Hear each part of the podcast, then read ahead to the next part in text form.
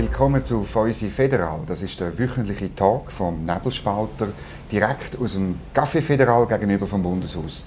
Wir reden einmal in der Woche über die aktuellen politischen Themen. Mein Gast heute ist Pierre-Alain Schneck, Gesundheitsdirektor vom Kanton Bern, seit anderthalb Jahren völlig beschäftigt mit Corona und mit vielem anderem auch. Wir reden mit ihm über was die Krise ausgelöst hat bei ihm, wie wir daraus rauskommen, was man jetzt machen muss, um mit dem Virus irgendwann können, wieder zu leben. Merci vielmals fürs Kommen. Ja, merci für die Einladung. Ja, wir nehmen das Glas Weisse dazu. Ich habe ein, äh, ein Desalé ausgewählt aus äh, der Watt, wo der Kanton Bern ja früher Besitzer war. merci vielmals für den Besuch. Santé. Santé. Ich habe die immer noch. Das sind so klassische Wattländer. Ja. Also, Zertifikatspflicht ist das aktuelle Thema. Der ja. Bundesrat hat das entworfen, in die Vernehmlassung geschickt. Die, diesen Mittwoch hat er jetzt keinen Entscheid gefällt, vielleicht nächsten Mittwoch. Was ist Ihre Haltung? Brauchen wir das und für was brauchen wir das? das ich bin froh, wie der Bundesrat das entschieden oder nicht entschieden hat, weil das war gerade die Position vom Kanton Bern. Das heißt, Zertifikat äh, brauchen wir, je nach Entwicklung von dieser Pandemie.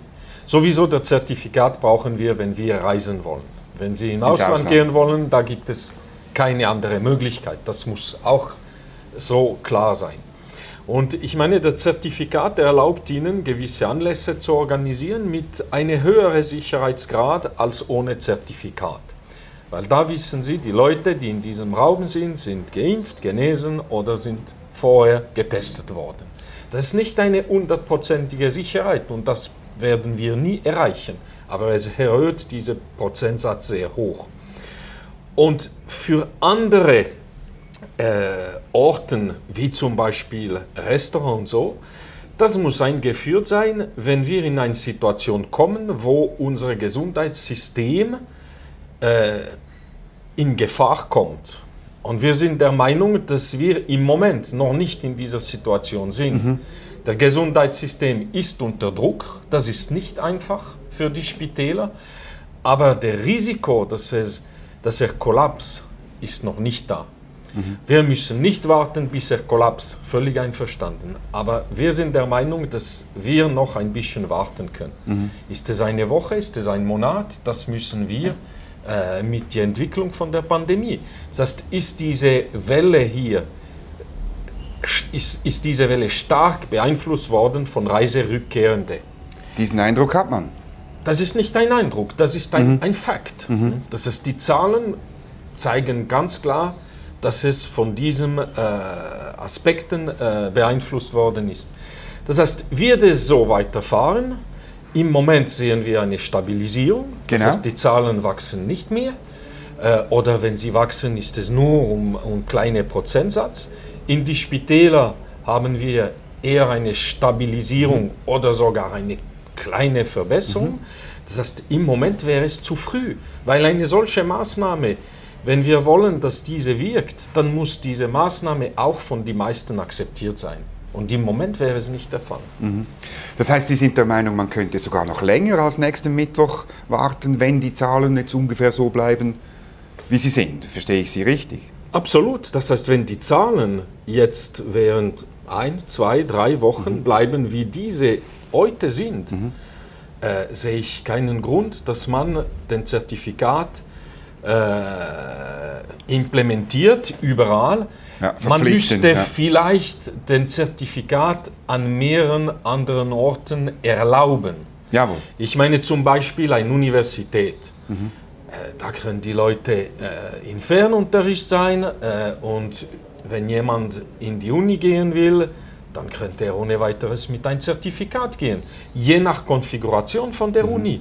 Ich meine, haben Sie große Gebäude, kleine Räume, größere Räume? Mhm. Und da müssen wir mehr Flexibilität an diese verschiedenen Institutionen, auch an Firmen und so weiter mhm. geben, mhm. dass sie es benutzen können, wenn sie mhm. merken, für uns ist es ein mhm. Plus. Auf welche Zahlen schauen Sie besonders? Auf die ähm, positiv getesteten, also auf diese Fallzahlen oder auf die Hospitalisationen oder auf die Todesfälle? Was sind für Sie als Gesundheitsdirektor die wichtigsten Größen, die Sie das anschauen? Das ist die wichtigste und ich würde sagen fast die einzige Wert, die mhm. wir kontrollieren müssen, sind die IPS-Betten. Mhm. IPS-Betten mit Beatmungsgeräten. Mhm. Äh, wenn wir unter zusätzlichen normalen Spitalbetten brauchen, wäre es nicht ein, ein, ein, eine Sache, die unmöglich ist. Mhm. Man kann es machen. Auch weil es viel mehr solche Spitalbetten gibt natürlich, oder? Sowieso gibt es ja. genügende Betten mhm. in die Spitäler und auch wenn wir aufstocken müssen, mhm. würde man in der Lage sein, mhm. da könnte man noch zum Beispiel Zivildienst, sogar Armee in Notfälle aufrufen. Mhm. Äh, das wäre machbar. Mhm. Die IPS-Betten ist etwas, die sehr, äh, sehr schwer ist, diese Anzahl zu, zu erhöhen. Mhm. Äh, man hat eine einfache Möglichkeit. Das heißt, im Kanton Bern könnte ich ohne weiteres die IPS-Betten verdoppeln. Okay, wie? Ich höre auf, die Leute zu operieren. Mhm. Und ich transferiere die OPS-Personal, ganz besonders Anästhesie und mhm. solche Leute, in die IPS-Abteilung. Mhm. Äh, ist es ethisch? Darf ich Schwieriger an Leute, die zum Beispiel eine Erzoperation brauchen oder sie haben einen Nierenschlag gehabt, sie brauchen eine größere Operation oder einen Nierentumor oder äh, einen anderen Krebserkrankung, sie müssen operiert sein. Klar, man könnte es vielleicht verschieben, aber mit welchen Folgen? Und ich muss das machen, weil ich nicht genügende IPS-Betten habe. Und um mehr IPS-Betten zu haben, habe ich die Obsaal ges geschlossen. Mhm. Ist es wirklich ethisch? Weil, was merken wir? In die IPS-Betten im Kanton Bern, jetzt veröffentlichen wir die, die Zahlen, gibt es für Patienten, die beatmet sind, 0%, die geimpft sind. Mhm. Das heißt, irgendeinmal die, die, diese ethische Frage wird auf den Tisch kommen. Mhm. Und ich hoffe, dass wir nie an diese Frage antworten müssen. Mhm. Und dass wir genug früh die nötigen Maßnahmen nehmen werden, wenn es nötig mhm. ist, aber nicht, dass wir zu früh gewisse Maßnahmen nehmen, die im Moment, mindestens aus meiner Sicht, nicht als nötig mhm. Wenn ich beobachte. Schweizweit ist die Belegung durch Corona-Patienten in den IPS ungefähr ein Viertel bis ein Drittel, genau. schwankt ein bisschen. Also wir sind noch lange nicht da, das muss man schon sagen. Dass es, also man muss ja. Operationen verschieben, aber die Szenarien, ja. dass Herzpatienten nicht operiert werden können, ist, ist man schon so weit?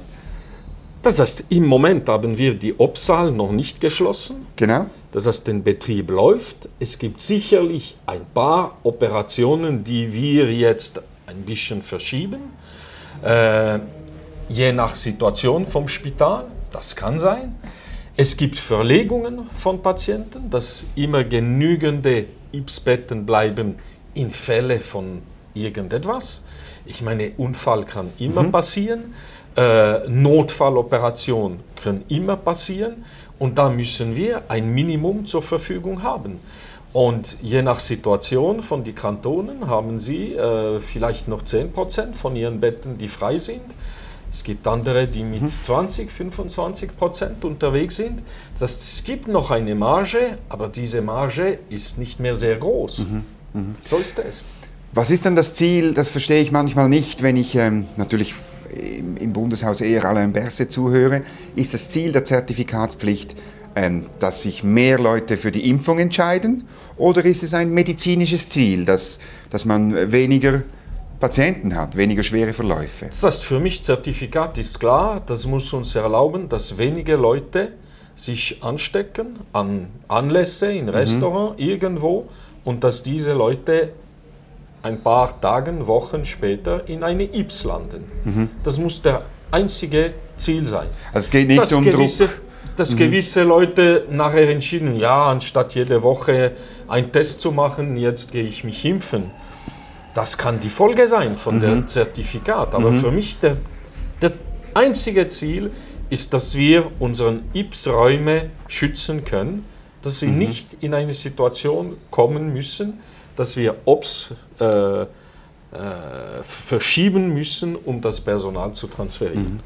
Jetzt hat Ihre Kollegin Nathalie Ricklin in einem Interview gesagt, ja, nicht geimpfte eben müssen sich überlegen, ob sie nicht auf eine Spitalbehandlung verzichten.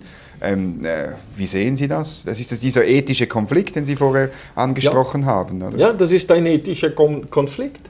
Ich meine, äh, die Zahlen sind da, die Fakten sind auf dem Tisch. Mhm. Äh, Im Kanton Bern, letzte, äh, die letzten Zahlen, diese sind von Mittwoch, hab, hatten wir 22 Patienten, die beatmet waren im Kanton Bern, 22 nicht geimpften.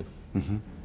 Das heißt, man will sich nicht impfen, aber man will einen Anspruch haben auf ein Impfbett. Mhm. Ja, solange dass es genügende Impf Impfbetten gibt. Aber wir merken, dass die Impfstoff wirkt das hilft. Äh, und ich glaube, jetzt müssen jede Person für sich eine Entscheidung nehmen äh, und auch seine Verantwortung übernehmen. Mhm. Wie ist das? Die, der Impfstoff hat ja besonders ist er erfolgreich bei den Risikopatienten, oder? Das ist eine wahnsinnig eine tolle Entwicklung, wie diese Personen geschützt werden. Und das Problem sind aber viele, die sich nicht impfen lassen, sind viel jünger und sagen halt, ja, es wird mich ja wohl nicht treffen, oder? Das ist, was uns äh, stark erstaunt in die heutige Situation, in die, in die Spitäler. Mhm. Mit dem Wachstum von Zahl Fallzahlen haben wir gerechnet. Ja. Im Kanton Bern haben wir Prognose gemacht zwischen 800 bis 1000 Fälle pro Tag. Sogar? Ja, das, das war unsere mhm. Prognose. Mhm. Und wir waren der, der Meinung, wenn wir diese Prognose gemacht haben, mit die, die Anzahl Betten, die wir in die IPS-Räume wird es genügend sein. Mhm. Was merken wir heute, ist, dass die meisten IPS-Betten von Covid-Patienten in, äh, in ein Alter sind zwischen 40 und 59. Mhm. Das heißt viel jünger. Mhm. Und das ist etwas, die wir nicht gewartet haben. Jetzt warum? Ist der Variante Delta aggressiver nicht nur in Ansteckungsgeschwindigkeit, aber vielleicht äh, für die Patientinnen und Patienten oder wegen der Ferienrückkehr sind diese Leute zu spät in die Spitäler gekommen, dass sie fast sofort in die IPS mhm. gelandet haben. Mhm. Das sind Sachen, die wir jetzt analysieren mhm. müssen. Mhm. Ich habe auch gestaunt, eben, dass diese unmittelbar vor der Ferienzeit hat man ja die Testpflicht bei der Rückreise aufgehoben. Ich glaube, es war irgendwann im Juni. Da habe ich schon gestaunt, warum wir uns ausgerechnet vor den Ferien das auch, weil dann kommen Leute zurück, die aus Ländern vielleicht kommen, und das wissen wir heute, die das Virus zurückbringen. Wie, wie, wieso hat man, hat man das gemacht? Das genau, warum wir das gemacht haben, kann ich äh, nicht beantworten, weil äh, wir, sind, wir sind involviert durch eine Vernehmlassung. Ja. Aber, äh, Haben Sie es befürwortet? Äh, wissen Sie das noch? Oh, das, Sie das schreiben in Vernehmlassungen, muss man wissen, wirklich alle zwei Wochen fast. Ja, ja, ja das, manchmal ist der Rhythmus ein bisschen zu ja, hoch. Ja. Äh, ich meine, waren wir zu optimistisch? Das kann sein. Ja. Das kann sein. Äh, ich meine, wenn Sie eine Testpflicht äh, implementieren, müsste man diese auch kontrollieren können. Ja. Und das ist auch etwas wichtig. Ich meine, auch Quarantänepflicht bei Reiserückkehr das ist einfach deklariert, aber wie kann ich nachher kontrollieren, dass die Leute wirklich in Quarantäne gehen? Für die Leute, die äh, via Flugzeug in der Schweiz landen, mit Direktflug ist es einfach. Mhm. Aber wenn jemand über Frankfurt fliegt oder über München, äh, was mache ich? Mhm. Wie, wie, wie, kann ich wissen, dass er dort war? Äh, es gibt viele ehrliche Leute in der Schweiz, aber äh, es braucht auch nicht hundertprozentige mhm. Unehrliche, dass es viele Ansteckungen nachher mhm. in der Schweiz kommen. Äh, ja, vielleicht müssen wir neue Maßnahmen finden, dass wir nicht mehr in diese Situation kommen und ganz besonders für die mhm. Herbstferien. Da, das haben wir auch betont, mehrere Kantonen haben das betont an die Treffe mit äh, Bundesrat Berse. Ich habe mich auch in dieser Richtung ganz klar äh, geäußert, aber ganz einfach ist es nicht. Mhm. Hm, da müssen wir es schon äh, bewusst sein. Aber ich glaube, wir müssen schauen, dass es im Herbst nicht wieder gleich geht mhm. wie im äh, Sommer. Mhm. mhm. Gleichzeitig haben Sie jetzt die Massentests an den Schulen, haben Sie beendet, oder? Ich glaube, diese Woche. Ähm, wie passt das dazu, dass man die Pandemie bekämpfen und, und Fälle entdecken möchte? Wir haben äh, beobachtet, wie, wie diese Massentests sich entwickeln. Mhm. Massentest ist sicherlich gut. Das bekämpfe ich nicht äh, von Grund aus. Äh, ganz, ganz umgekehrt. Das ist eine gute Maßnahme. Man müsste, wenn wir wirklich effizient sein wollen, der, die Massentest am Montag, hm, direkt am Schulbeginn machen mhm. können. Und man müsste es zweimal pro Woche machen, wenn mhm. wir eine gute Kontrolle haben wollen. In einem Kanton wie unsere ist es unmöglich. Wieso? Weil sie finden rein die, die, die, die Logistik-Kapazität, okay. die Logistik und mhm. die, die Laborkapazität nicht. Mhm. Sie können nicht einfach Laboren äh, aufbauen, die nur zwei Tage pro Woche äh, mhm. funktionieren. Und auch rein Logistik, rein die, die Pooling Center, die wir äh, mhm. hatten, das war eine, eine, eine wahnsinnige äh, große Herausforderung. Und wir sind der Meinung, mit der heutigen Situation, was wir entwickelt haben, das sind Mobilteams, die wir in jeder Region haben, mhm. die sofort vor Ort gehen können, wenn sie etwas entdecken. Wenn sie etwas entdecken, auch vor, vorher hat man das auch manchmal entdeckt, dass ein Lehrer krank ist, nicht durch den Massentest, aber durch einen ganz anderen Test. Jetzt werden wir viel agiler sein und nach der Test, wo der ersten Test, werden wir nachher vielleicht ein, zwei, drei Wiederholungstests machen, gezielt in Regionen, wo etwas mhm. passiert. Wir werden jetzt das während drei, vier Wochen äh, so laufen lassen. Mhm. Und nachher werden wir Vergleichsmöglichkeiten mhm. haben. Mhm. Ich schließe nicht aus, dass wir je nach Situation wieder mit mhm. Massentests im Kanton Bern unterwegs sein werden oder dass wir gute Resultate haben mit dieser äh, heutigen Lösung, die gezielter ist äh, und dass wir diese vielleicht sogar noch ein bisschen erweitert mhm. und zur Verfügung von anderen Institutionen als mhm. nur äh, Schule zur Verfügung stellt. Mhm. Die Schnelligkeit vor zu sein, mehrmals testen zu können, sind meiner Meinung nach überzeugende äh, mhm. Postulaten. Aber jetzt werden wir sehen. Wir müssen auch nicht vergessen, ne, die, die, die, die Long-Covid-Fälle für Kinder sind sehr, sehr, sehr selten. Ja. Es gibt vielleicht mehr Unfall auf dem Schulweg als Long-Covid-Fälle. Mhm. Mhm. Wir müssen das beobachten, das ist völlig klar, mhm. weil es kann Mut Mutation geben, wir Wo es wieder anders ausschaut. flexibel äh, bleiben. Mhm, mhm. Jetzt haben Sie in einem Interview gesagt, die Zertifikatspflicht die müsse eine temporäre Lösung sein, dürfe nicht die Normalität äh, werden. Ähm, ist nicht, manchmal habe ich den Eindruck, der Widerstand gegen dieses Zertifikat hat vor allem damit zu tun, dass viele im Land befürchten, dass das dann ewig so weitergeht. Ähm, äh, ist, ja? Das heißt, wenn wir den Zertifikat implementieren, dann müsste man auch ganz klar deklarieren, wir implementieren es jetzt für einen Monat oder eventuell mhm. zwei Monate mhm. und dann wird es neu beurteilt. Noch einmal, wenn die IPS-Plätze nicht mhm. in Gefahr kommen, brauchen wir keine äh, äh Zertifikatspflicht. Mhm dass, wir in an gewissen Anlässen den Zertifikat äh, Vielleicht auch an benutzen. Großanlässen oder so. Großanlässe. Ja. Wir benutzen es jetzt zum Beispiel auf Ebene Kanton. Wir, wir hatten mhm. einen Anlass äh, um die Ehrung von äh, Albert Goba, der, Nobel, der äh, Nobelpreis mhm. aus Berner Jura. Mhm. Und dann haben wir gesagt, ja, hier kommt 100 Personen oder ich weiß nicht genau. Und wir haben gesagt, das Einfachste machen wir es mit Zertifikatpflicht. Auf freiwilliger Basis sozusagen? Nein, jemand, der ohne Zertifikat mhm. äh, gekommen ist, könnte leider nicht im Rathaus eintreten. Mhm. Aber das war einfach eine, eine Anlass. Das war nicht Debatten von Großrat oder das Klar, nicht Debatten von einer Kommission. Mhm. Da müssen wir eine Freiwilligkeit haben. Mhm. Mhm. Und das ist perfekt gegangen und für die 100 Leute war es auch eine Erleichterung zu wissen, die Leute, die hier drin sind, sind geimpft, getestet oder genesen. Äh, genesen. Mhm. Das wäre auch möglich, dass die, die Restaurants äh, sich entscheiden können. Ich, bei uns gilt eine Zertifikatspflicht und an einem anderen Ort nicht, oder? Absolut. Und ich gehe davon aus, dass wir in diese Richtung sicherlich gehen wollen. Ich meine, wenn Sie nehmen zum Beispiel ein, ein äh,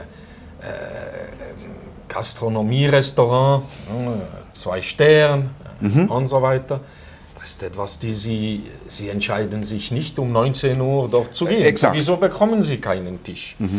Und für den Restaurant könnte es sogar fast ein UPS sein. Natürlich. Zu sagen, in mein Restaurant gilt Zertifikatpflicht.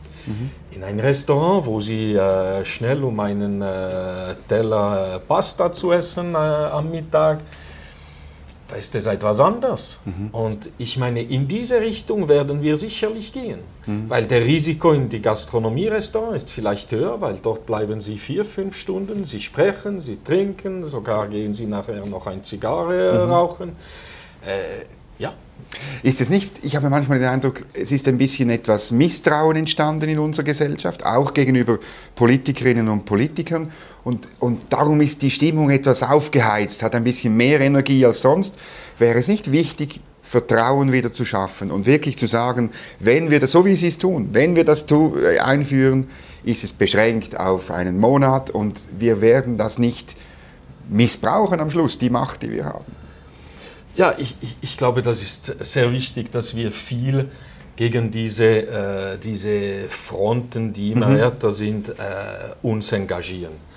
Und ich glaube, wir sind jetzt in einer Phase der Epidemie, wo wir so viel wie möglich nicht von Pflicht reden müssen. Ich meine, wir müssen eine, eine Empfehlung geben, lassen Sie sich impfen. Das finde ich gut. Aber wenn man überall anfängt zu, zu reden von Pflicht, härten wir die Fronten. Aber es gilt auch für die Leute, die nicht einverstanden sind, sich zu impfen. Dann müssen sie auch ihre Verantwortung nehmen. Sie, sie werden irgendeinmal an diesen Virus konfrontiert werden. Sie können machen, was sie wollen. Irgendeinmal werden sie konfrontiert werden. Und ja, was mache ich, wenn ich krank bin? Was bin ich bereit, in eine Situation zu kommen, die mein Leben gefährden könnte? Äh, Das ist was, was würde ich sagen, sehr speziell ist mit diesem Virus. Es gibt sehr wenige Leute, die sterben, weil wir können diese pflegen. Aber die Pflege, wenn es eine, eine schwere äh, Fall ist, sind wahnsinnig kompliziert. Und eine Person in einen Ipsplatz, in ein Spital, nimmt der Platz von 20 Operationen ungefähr. Warum? Weil der Person bleibt zwischen 14 und 20 Tage auf, in sein Bett, Lange, ja. was normalerweise nur ein paar Stunden, vielleicht ein Tag oder zwei ist. die, äh, Sie stilisieren jetzt die Impfung oder ist die Lösung und, und, und trotzdem liest man immer wieder, ich meine, gibt diese Zahlen aus Israel zum Beispiel oder so, dass die Wirkung der Impfung nicht so gut ist, wie wir noch vor einem halben Jahr gedacht haben. Ähm, wie sehen Sie das? Oder, oder braucht es jetzt so- sofort die, die, der Booster-Shot, also die dritte Impfung? Oder, also man hat ein bisschen das Gefühl, äh, kommen wir einfach raus, wenn wir alle brav uns impfen? Ist das, können Sie das Versprechen immer noch machen? Ist schwierig mit diesen Varianten, oder? Das heißt, ein Virus kann mutieren.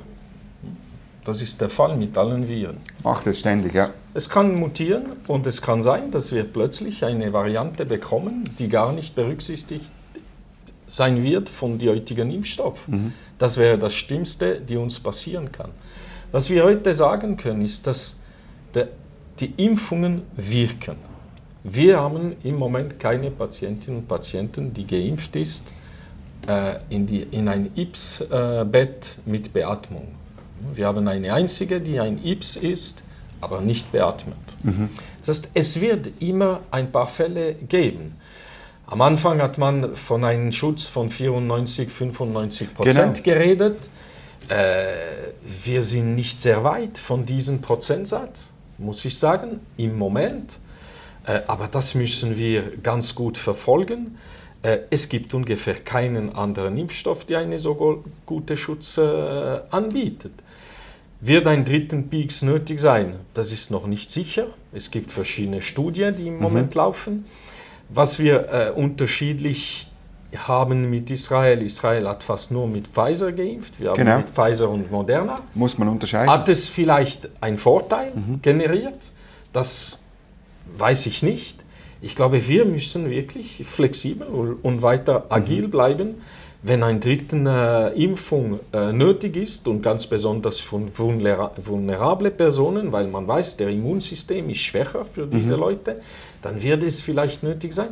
Dann müssen wir in der Lage sein, ziemlich rasch den richtigen mhm. Antwort geben mhm. zu können. Sie haben im Juni gesagt, die Krise haben wir vielleicht bald hinter uns, aber Sie haben gewarnt, dass die Folgen noch vor uns sind, die gesellschaftlichen Folgen, die wirtschaftlichen Folgen. Jetzt sind wir wieder drei Monate später. Wie sehen Sie das? Das ich sehe das immer noch gleich. Mhm. Ich glaube, wenn wir die, diese Impfrate erhöhen können, äh, mit der Entwicklung auch von Medikamenten, mit der Entwicklung von Behandlungsmöglichkeiten, genau. da werden wir sicherlich in ein paar Monaten, ist, ist es ein Jahr, ist es sechs Monaten, in eine Situation sein, wo der Gefahr für die Spitäler hinter uns sein wird. Der Virus wird viel länger bleiben, mhm. das ist völlig klar. Aber ich meine, die Konsequenzen von dieser Krise sind noch nicht da. Äh, Im Moment läuft der Wirtschaft sehr gut. Mhm. Hm? Äh, Überraschend fast, gut. Fast erstaunlich, mhm. wie, wie es gut läuft. Aber vergessen wir nicht, es gibt gewisse strukturelle Anpassungen, die nicht stattgefunden haben während 18 Monaten. Mhm. Durch Kurzarbeit wurde das aufgeschoben, ja? Das ist aufgeschoben. Und, und andere Maßnahmen, ja. Und was wird das für Wirkung haben in zwei, drei, vier mhm. Jahren?